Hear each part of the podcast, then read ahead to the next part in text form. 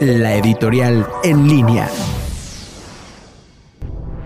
Amigos y amigas, buenas tardes. Igual que muchos mexicanos, con la evaluación del segundo año de la victoria del presidente López Obrador y en este balance de sus aciertos y desaciertos. Me parece que para ser justo, y después de haber escuchado el discurso de la celebración de la victoria, porque recordemos que una fue la jornada electoral y otra es el, inicio propiamente de su mandato en diciembre del año pasado, yo pondría tres aspectos relevantes que ha logrado el presidente. La primera, una mirada hacia las mayorías pobres de nuestro país. La segunda, un enfoque de austeridad que pone un ejemplo para siguientes gobernantes en el ejercicio de los recursos públicos. Y uno tercero, en la reducción del gasto público en aquello que no es necesario.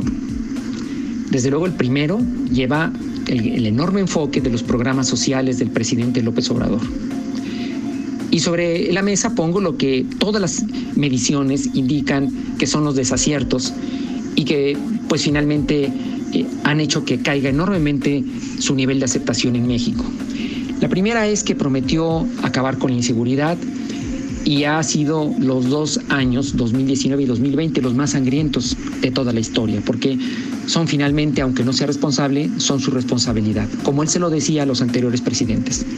El segundo, la recesión económica que iniciamos desde el año 2019, antes de la pandemia del COVID. Y la tercera, yo diría que es como un desacierto, es su estilo de dividir, ofender y atacar.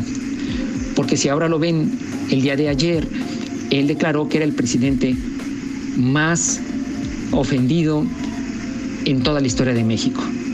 El problema es que él es el que más se ha mofado y también ha atacado a todos los expresidentes de la historia de México.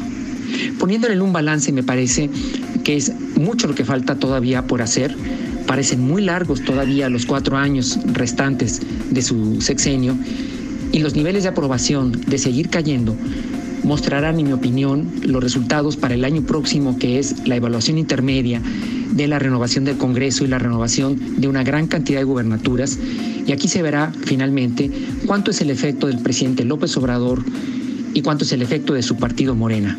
En otras palabras, si el norte de México sigue votando en contra del presidente y el sur de México, el más beneficiado con todos los apoyos sociales, le sigue sosteniendo, pensando en el escenario del año 2022 del el ejercicio de la revocación de mandato.